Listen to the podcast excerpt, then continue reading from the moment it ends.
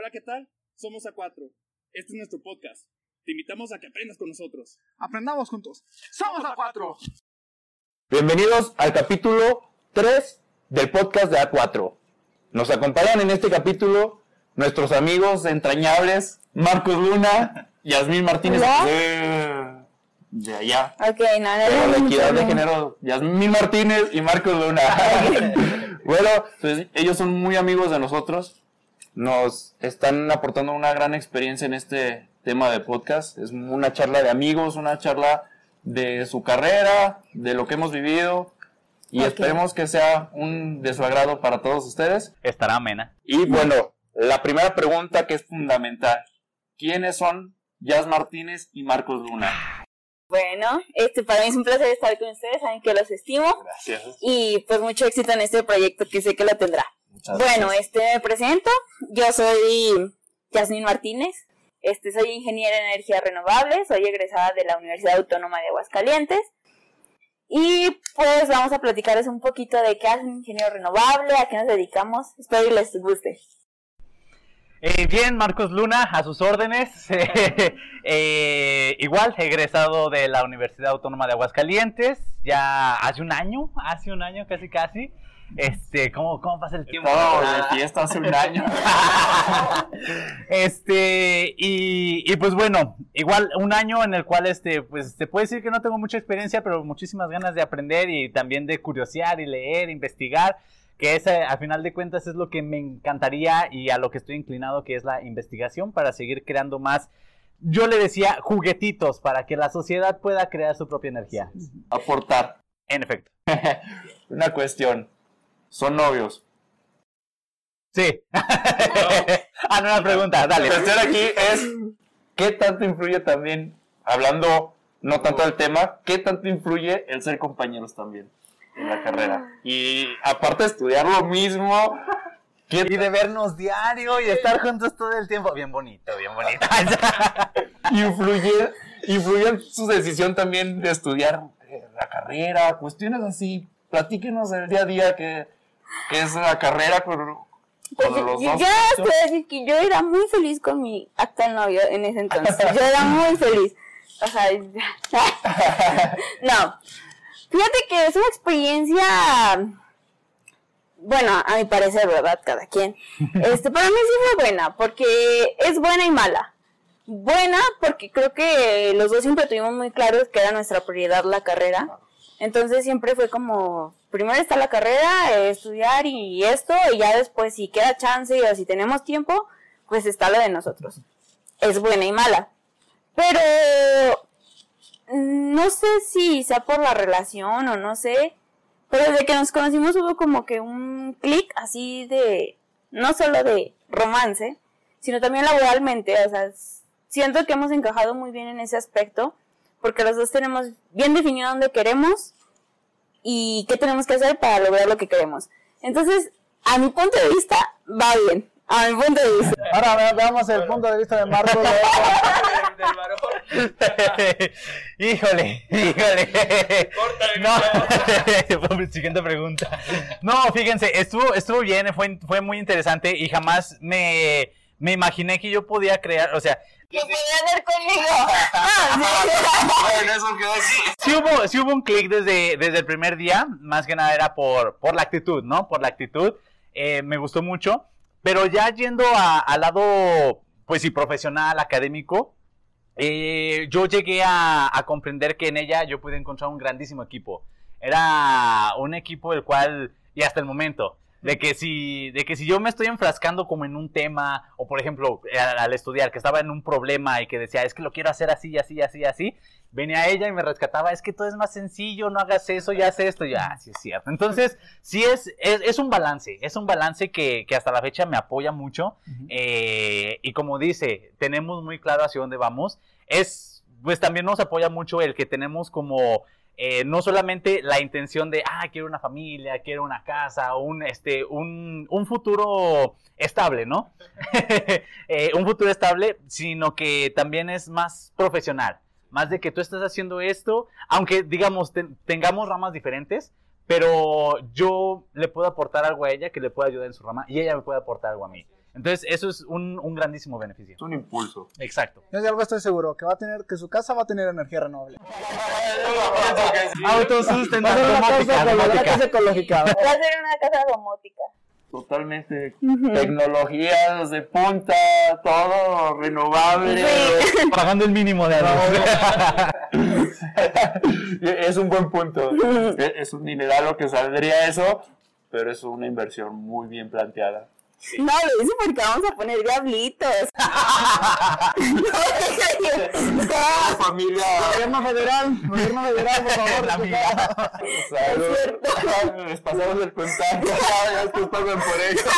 no. No, y luego es importante saber eso porque un día a día escolar es eh, pesado y luego verse todos los días, el- aparte el, no sé, como que una rutina, las cosas pesadas en, en tanto proyectos y esto, y es un, está cañón estar, eh, llevar un romance y aparte estar en, en estudios y todo estando juntos, o sea, es- eso está, es lo que les admiro, la verdad, porque eh, son una pareja a seguir porque ni un pleito, ni nada, bueno, hasta ahorita lo hemos sabido.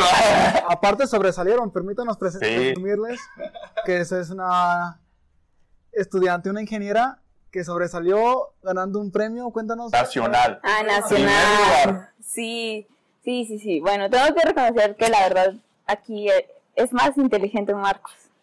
Sí, él. Pero son un poco- Pero más práctica. Pero más prácticamente. Complemento. No, sí, nos complementamos, sí, la verdad. Bueno, lo que comentaba este Alan, mm, no sé, del concurso.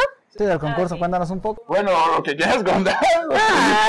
Porque capaz si ganaste otra cosa y no sabemos. No, no, no, no, no. Fue un concurso, este, fue a nivel nacional, concursamos contra todas las universidades y era un reto comercial. Entonces, en este reto comercial, el objetivo era crear una estrategia de eficiencia energética y la estrategia que reduciera más los consumos de energía y los consumos, por ende, económicos, pues ganaba. Entonces, sí, me fui hasta Guadalajara, competimos con la UDG, competimos contra la UAS. Estuvo, estuvo muy reñido, la verdad, y sí, me traje el primer Y lugar. ganaron los gallos. Y ganamos los gallos, sí. También, co- nuestra famosa ingeniera llegó a Guadalajara, pero nuestro ingeniero llegó Aquí a la vuelta. un poco más lejos, un poco más lejos. Cuéntanos más cosas, ¿a dónde llegaste? Este, pues bueno, yo creo que todos tienen la oportunidad. eh, afortunadamente yo la pude tomar, la viví, la experimenté y mm, me la saboreé. Eh, tuve, bueno, me fui de intercambio académico a, a Europa, a Finlandia. Eh, de lo más destacable, se ven muchos temas. Allá la carrera en la que pues, estuve dentro, inscrito, eh, es ingeniería ambiental. Eh, que es más o menos lo mismo, diferente nombre, pero dentro de todas las materias que a mí me agradaron y de lo cual, este, pues como que le puse más, más galleta, ¿no? A, ahí a, a los trabajos y a las excursiones, fue a, mm, a la, a la, se puede decir, administración o cómo ellos manejaban sus residuos sólidos. Eh, allá les gusta mucho lo que es la, la separación de lo que es la, bueno, impulsan mucho la separación de la, de la basura orgánica e inorgánica y la inorgánica la separan, ¿no? Material, vidrio, metal, plástico, etcétera. Entonces, eh, pues pude yo involucrarme sobre desde cómo ellos instalan lo que es un, eh, pues el lugar en donde ponen todos los desechos, cómo los tratan, algunos los llevan a la composta para los, este, para, pues los frutos, para plantas, etcétera, ayudarlas a crecer, a desarrollarse, y lo demás lo reciclan y lo que no se puede reciclar, pues simplemente lo queman, y todo este calor que se genera, pues les ayuda mucho a lo que es la, la calefacción en la ciudad. Está muy interesante. Permíteme un aplauso para los dos. Talento hidrocálido, llegando hasta lo más lejos. Es un conocimiento muy bueno. Pero bueno, la pregunta del millón, que siempre digo esa palabra, ¿por qué razón es que estudiaron energías renovables? O sea, Ingeniería en energía energías, re- ener- energías renovables, bueno, la- No, no, no, no, no, respeto, respeto para los ingenieros, por favor. Pues. ¿Por qué fuera su decisión? ¿Qué es lo que les llamó la atención? ¿Qué tanto influyó la decisión de cualquiera de los dos el estudiar esa carrera y estudiarla los dos juntos? ¿Qué, qué fue esa decisión? ¿Yo primero? Sí, te sale la palabra. Eh, bien. Mm, el preocuparme por el medio ambiente fue algo, un interés que tuve desde que era un niño, 12 años de edad. A esta edad, en sexto de primaria, no sé ni por qué razón ni por qué motivo, pero en la escuela nos proyectaron el documental de La Verdad Incómoda de Al Gore. Y fue aquí en donde yo supe, conocí qué era el calentamiento global y que era algo que ya estaba sucediendo en ese momento, pero que nosotros ya lo estábamos sufriendo por un periodo de tiempo, ¿no? O sea, en ese momento se daban estadísticas muy graves, entonces ahora imagínense, era, no me acuerdo, seis años, no me acuerdo ni qué año era, 2010, 2010, entonces ya van 10 años. Diez que- años. entonces, imagínense qué tanto se ha este, agravado la situación hoy en día. Claro que, bueno, ya hay sistemas que ayudan al medio ambiente, pero pues al menos aquí en México sí vamos un poco atrasadillos. Desde entonces eh, yo conozco el calentamiento global, desde entonces yo empiezo a adoptar como esta ideología de cuidar el medio ambiente, de que no tires la basura o sepárala, eh, no tires agua, no contamines aquí, trata de, de- de ser lo más ecológico posible, ¿no?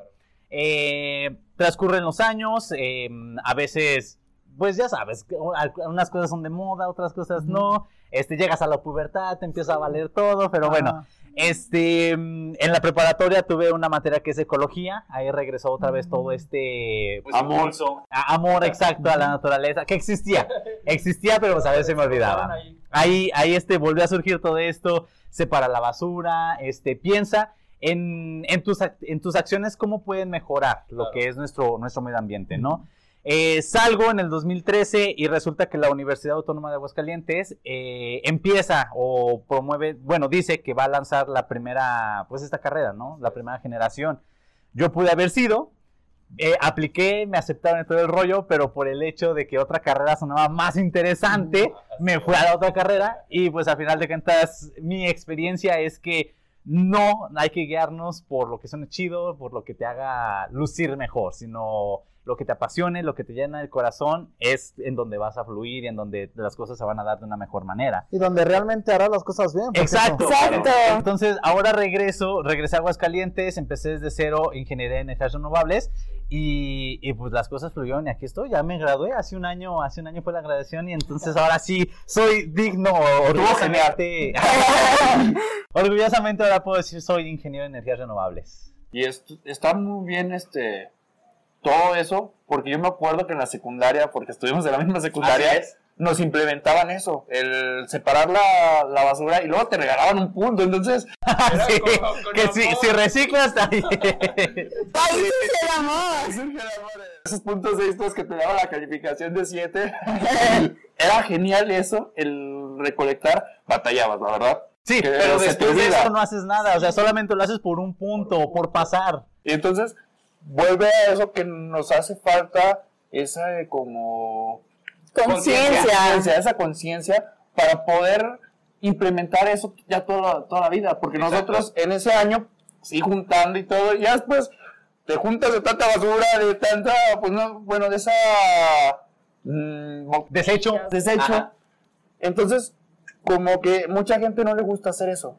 Entonces, pienso que hace falta el educarnos, el separar desde la basura como yo he visto en Estados Unidos que separan que aquí va lo orgánico y lo inorgánico. Entonces, yo pienso que nos hace falta esa conciencia en México Exacto. porque así facilitamos más cosas, contaminamos menos y creemos que podemos potencializar esos temas que son el futuro de México. Sí, y, y no, y no siempre, o sea, no, esta, este tema no va enfocado como a, solamente a tú, yo o mi familia, sino que también debe de haber programas sociales, programas de, go- de gobierno que, que impulsen a esto, porque ¿de qué sirve si en mi casa lo separo?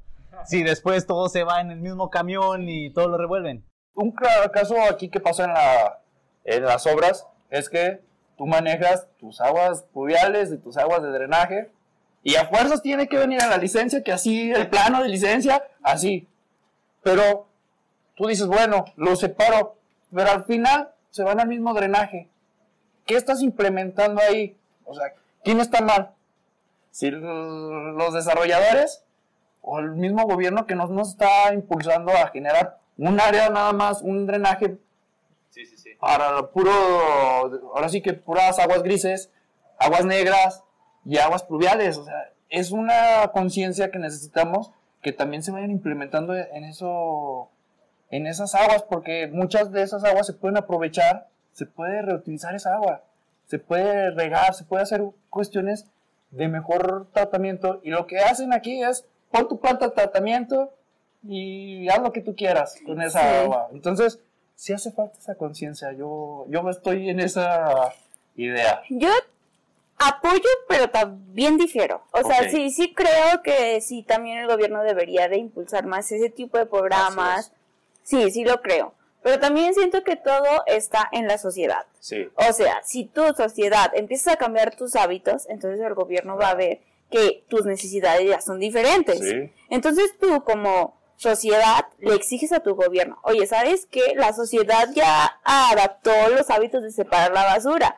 Necesitamos como sociedad que tú nos des varios... Yo así pienso, ¿verdad? Sí, claro, y así debe de ser. Porque si, porque si lo hacemos así como que esperamos del gobierno, el gobierno nunca lo va a hacer. No. Si nosotros empezamos a trabajar como sociedad en implementar eso, creo que sí puede generarse Exacto. un programa o cualquier cosa, porque creo, hubo aquí en Aguascalientes una implementación, algo así, que tú llevabas un- una cierta cantidad de basura y te daban dinero por llevar eso. Entonces, sí debe de haber una conciencia, no hacerlo por dinero porque debe de ser de corazón, Sí, sí, Pues, sí. pero sí debe de haber una conciencia de nosotros los... De, tiene que salir desde nosotros, que existía un programa que decía transforma tu metro cuadrado.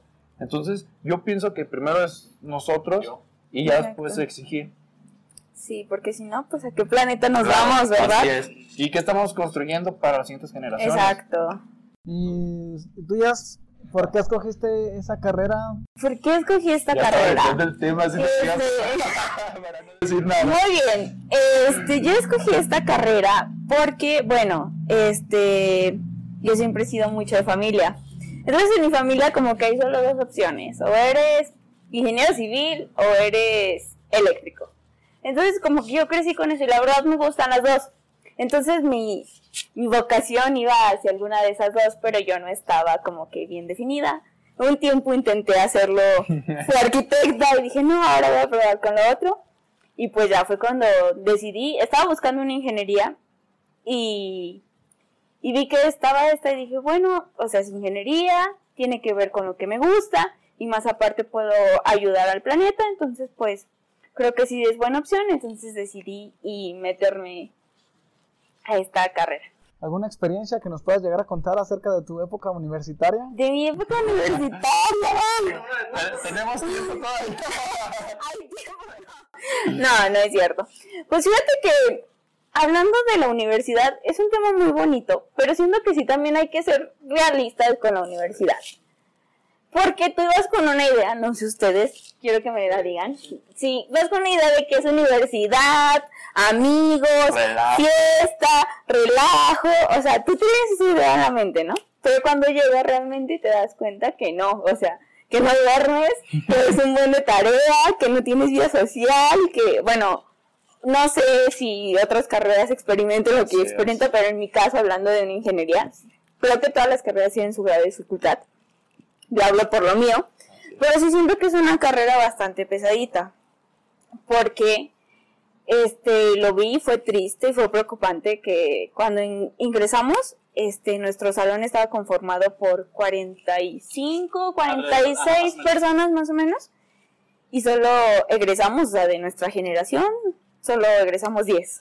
No manches. Entonces es como que sí fue duro al inicio, o sea, que te encariñas con las personas, empiezas a crear lazos y como va avanzando el tiempo se van quedando y ahí ya hay como que se suena un poco egoísta porque ya tienes que pensar en ti, ya es como, ¡ah!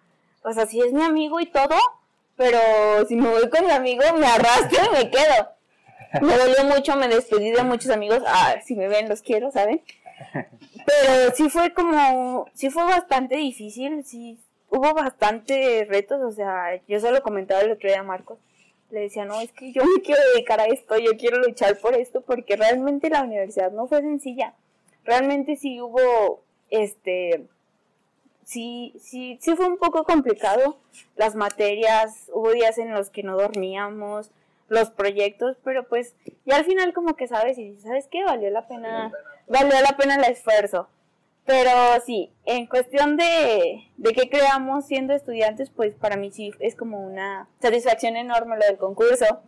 Este, las personas que conocí alrededor, este, los viajes que hicimos, este, fuimos una vez a conocer una, un, un parque eólico en Puebla, eh, tuvimos la oportunidad de viajar a, al CENER, fuimos a un congreso, a Cuernavaca de la UNAM. Ajá, exacto. Genial. Sí, entonces sí tuvimos varias experiencias y más aparte, pues la verdad, yo estoy enamorada de, de, mi, de mi universidad.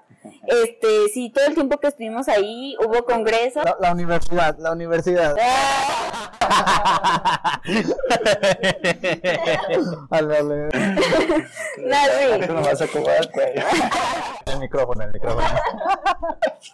No, la verdad es que sí, sí, sí, yo sí estoy muy contenta porque sí, este, sí hubo, sí nos dieron bastante material, pero yo siento que como todo en la vida, o sea, la universidad te da lo que te tiene que dar y ya tú depende si lo aprovechas, lo explotas o te quedas ahí. Sí, nunca dejas de prepararte, ¿no? Exactamente. Entonces, sí, yo siento que eso depende ya de cada persona, hasta qué punto quiere llegar y cuál es su, creo que, su meta. que dices un punto muy vital que muchos jóvenes que dicen, no, bueno, voy a estudiar esta carrera como decía Marco, pero por estereotipo, porque no, es que me van diciendo que yo estudié esta carrera o que, mira, me da esta clase social o esto. Y lo tomas como relajo, pero no sabes qué es lo que te va a regir toda tu vida, o sea, te vas a dedicar Exacto, toda tu vida a eso. exacto. Y qué tan interesado estás en aportar esa carrera y de enamorarte de esa carrera, porque te tienes que enamorar de esa carrera para Exacto. que te para que puedas desempeñarla bien. Sí, sí, sí. Exacto. Y, y eso es un, un tema muy importante en el que diste, porque llegas en el momento que dices, ¿qué quiero hacer? Y suena egoísta, pero sí dices, es que tengo que aportar para mí. Esta carrera es la que me llena a mí, no, no voy a seguir el, el relajo o las noches de diversión Exacto. por arruinar eh, lo que voy a hacer toda mi vida. Exacto. Entonces yo pienso que diste un tema súper bueno Sí. y platícanos más de... No, o sea, era lo que iba. Yo, yo pienso que es como si haces lo que te gusta, no lo sufres. Claro. Si haces algo, si tu trabajo es que te gusta, entonces no es trabajo. Sí. Entonces yo, yo mi consejo sí va como más relacionado a ese, a ese ámbito de que realmente se enfoquen en algo que les guste para que lo disfruten y no suene como trabajo Claro. y tedioso, algo así. Y, a- y aparte de esta manera, no es tanto que, por ejemplo, yo lo veía y lo, las veces que íbamos con los de nuevo ingreso, que íbamos a motivarlos y todo esto, yo les decía a ellos que no se queden con lo que aprenden, con lo que les dan en, en- en el salón de clases, sino que ustedes empiecen, si, vi- si vienen aquí, muchos entran porque, pues bueno, me dijeron, pero muchos es porque ya tienen una visualización de lo que quieren hacer, de lo que pueden crear, ¿no? Entonces, para ellos, pues pongan manos a la obra, no se esperen a que les digan qué hacer, porque la verdad, algunos maestros solamente van a lo que van y listo. Abren el libro, hacen lo que tienen que hacer, cierran el libro y se van. Y, y- y mientras tanto, ellos se quedan como, pues a ver, aquí me dicen que haga el proyecto. Me, una, dos generaciones que nos siguieron a nosotros, ellos se empezaron con pilas, se hicieron un aerogenerador y, fue algo que me sorprendió muchísimo porque ellos sin tener el conocimiento lo investigaron y lo hicieron y todos en equipo. Eso es algo muy, muy bueno y, y que yo les decía, ¿saben qué? Ustedes, hay, bueno, ustedes pónganse manos a la obra. Que fluye, que todo esto fluye al momento de que tú conoces y que te apasiona. Así es, porque es importante eso, porque hay mucha gente, como tú lo dices, que no, nomás este, está ahí y se queda con ese conocimiento que te da el profesor.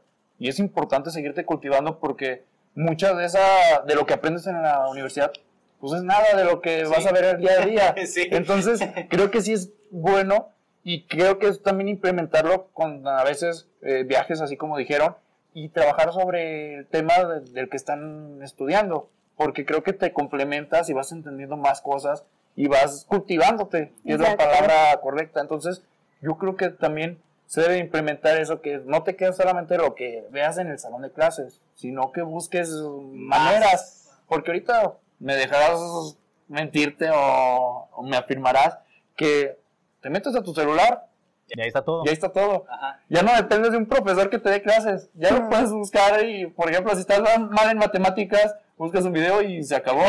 sí. Exacto. Sí, entonces ya no hay pretextos. Ya ahora ni la flojera ni nada te tiene que ganar para seguir eh, creando y ese Exacto. conocimiento. Mencionaron que esta carrera es reciente aquí en el, en el estado, ¿verdad? Sí. ¿qué tanta proyección le ven ustedes a esta ingeniería? Tanto al- a la carrera como al, a los estudios, a qué tan proyectado Bueno. está. Voy a ser sincera, Sí. totalmente sincera. Perdón si soy cruel, pero voy a Dale, ser sincera. Pero va- van a rodar cabezas. Sí, no, no, no. Cuidado, cuidado. No, no voy a- no voy a- Bueno, este, nosotros fuimos la tercera generación que egresó. Si, si es una carrera nueva y no sé, a mi experiencia creo que es un poco más difícil porque te estás enfrentando a romper los paradigmas. Algo que, o sea, las creencias que México tiene arraigadas las estamos rompiendo. Es difícil porque pues es algo que han visto de generación en generación y que tú llegues y les digas, ¿sabes qué? Es que las cosas ya no son así, ya son así. Es difícil romper paradigmas. México tiene el potencial, o sea, tiene potencial para desarrollar energías renovables. México, o sea, lo tiene.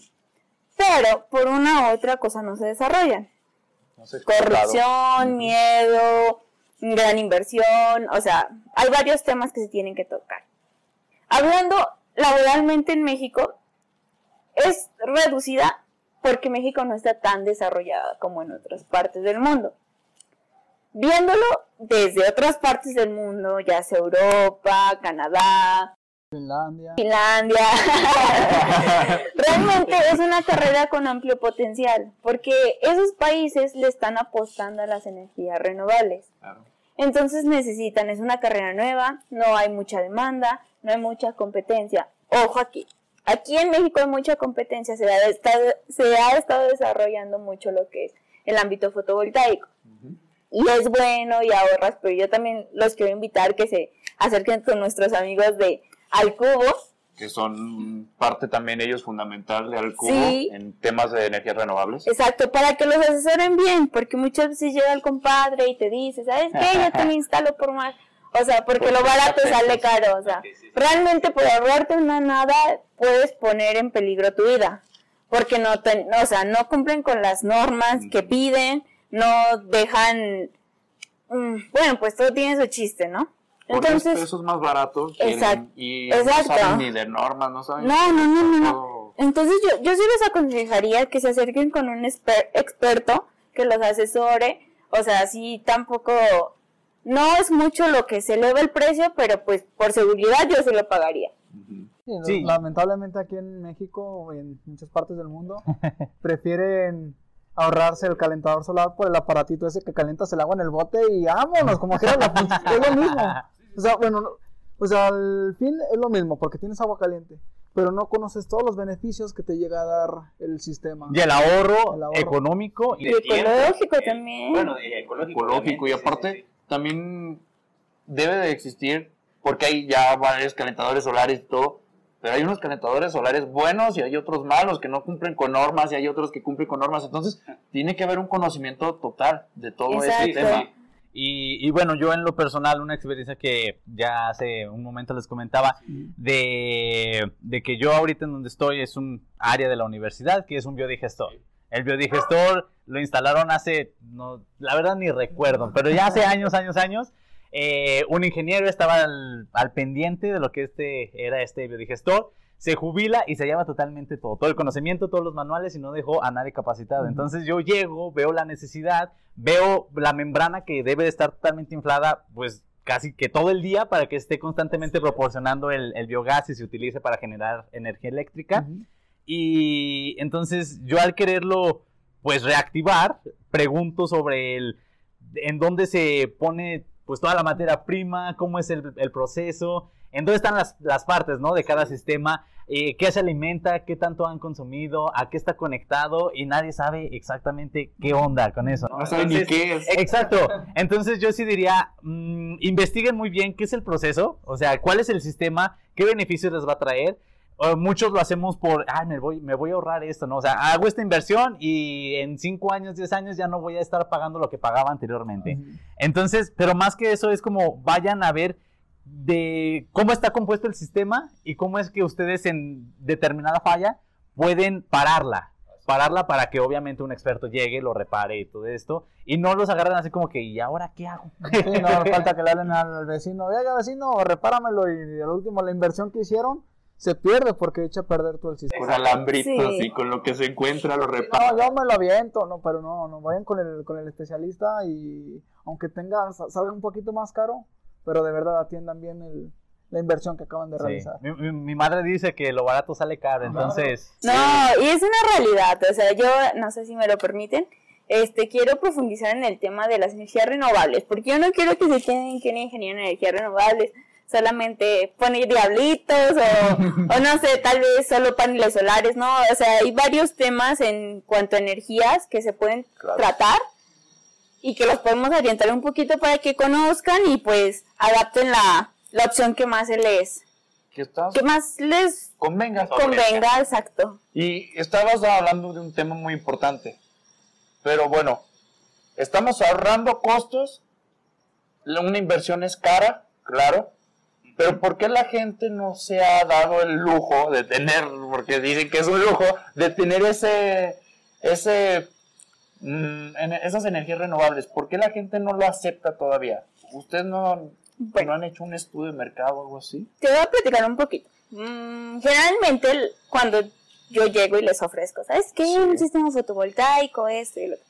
Me dicen, la gente cree que se va a ahorrar más energía teniendo un sistema fotovoltaico y esa es una creencia errónea. O sea, tú con un sistema fotovoltaico no ahorras energía. Lo que ahorras es tu gasto. Entonces Aparte, le tú... estás generando electricidad a CFE. Exacto, ese es otro tema. Sí. Por ejemplo, aquí por desgracia, en otras partes del mundo, la energía que tú generas de más, que no consumes, la inyectas a la red y te la pagan. Aquí pues no, pero mira, ya es bastante, bastante conveniente que, por ejemplo, un decir, tú pagas en tu recibo, en tu factura de luz, pagas dos mil pesos bimestrales. Bueno, si pones este paneles fotovoltaicos, nosotros te garantizamos que vas a pagar hasta 200 pesos de luz. Dependiendo, eso, o sea, tienes que hacer un presupuesto, cal- exactamente. Pero sí, realmente es mucho el ahorro y el tiempo de inversión es muy corto. O sea, tú pagas los, tus mismos dos mil pesos que pagas a- le pagas a CFE, ahora los vas a invertir en tu sistema fotovoltaico. Y ponle, en tres años ya no tienes que pagarle a CFE. Así es. Bueno, le pagarías lo mismo que, lo, lo mínimo que serían 200, 80, sí, creo que es dependiendo, 80, ajá. depende de la zona también. dependiendo de la tarifa que tengan. ajá. Pero sí es. uh, Te venden ahora sí a veces espejitos. Entonces, creo que. Bueno, también obviamente están las condiciones climatológicas que se den, sí, la generación, pero obviamente ya no vas a estar gastando los miles de pesos, te vas a estar, te vas a estar ahorrando. Y aparte, aunque esté nublado, aún así genera. Hay rayos Sí. ultravioleta. Entonces, creo que se sigue generando todavía electricidad. Es que eso funciona, o sea, dicen, ah, ya le dio el sol y por eso no, o sea, si tiene su chiste, tiene que estar a ciertos grados con el sol y realmente lo que genera es la radiación. Así es. Y así. Entonces, este, yo les comento a mis clientes, no, pero es que mira, a mí sí me interesa, pero siendo sincera, yo recomiendo poner paneles fotovoltaicos. Les doy estas opciones. Si su recibo no es mayor a mil pesos, yo les recomiendo. ¿Sabes qué? Pues puedes cambiar todo eléctrico, puedes poner tu boiler eléctrico, puedes poner estufa eléctrica, aires acondicionados y así aprovechas. Sí. Te das confort por menos precio. Así es. Es cuestión de, de manejarlo. equilibrar. Exactamente. Eh, esos paneles que comentas tienen una cierta fama de no ser los más estéticos.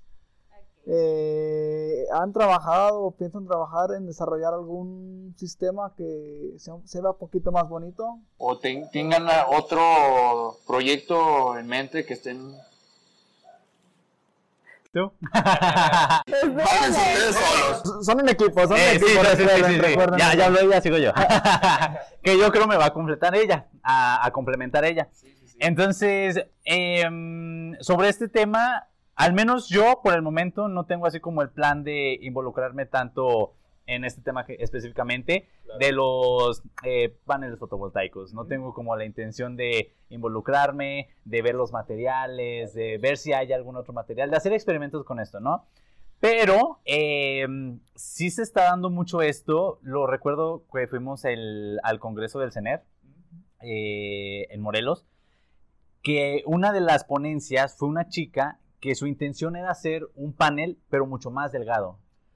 Entonces, ella sí jugó con los, con los elementos, con, las, con los materiales, para que a pesar de la, pues de la, mm, del espesor de lo que era el panel, pudiera generar mm, la, la misma, la misma potencia.